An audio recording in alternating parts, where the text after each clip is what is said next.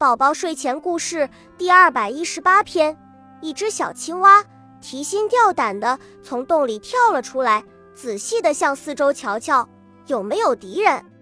突然，它吓了一跳，就在自己的身边蹲伏着一个黑乎乎的家伙。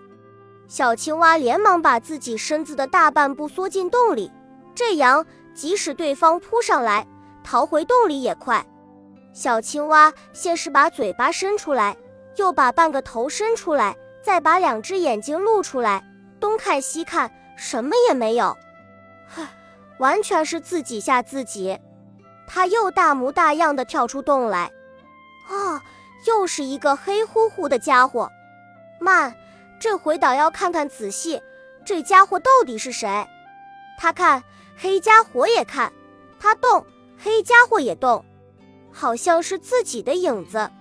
难道他是我的影子？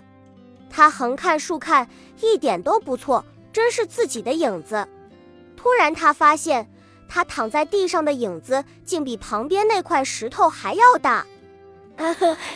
原来我也是这么个庞然大物呀！